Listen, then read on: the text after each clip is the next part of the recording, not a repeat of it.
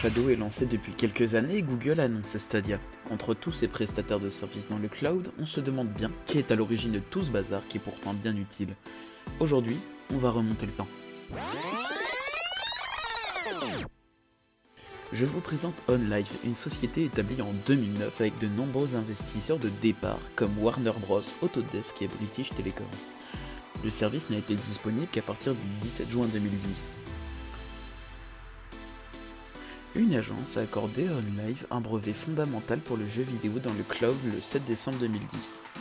Le service de jeu est disponible depuis la micro-console OnLive, les ordinateurs et les téléphones. OnLive était aussi depuis récemment un service permettant d'avoir accès à un ordinateur tournant sous Windows 7, à partir d'un appareil mobile comme un iPad ou un système Android grâce à l'application. Un ordinateur peu puissant, tant qu'il peut calculer et jouer des vidéos, peut être utilisé pour jouer à n'importe quel jeu puisque les jeux sont calculés sur un serveur OnLive. Pour cette raison, ce service est considéré comme un concurrent sur le marché des consoles de jeux vidéo.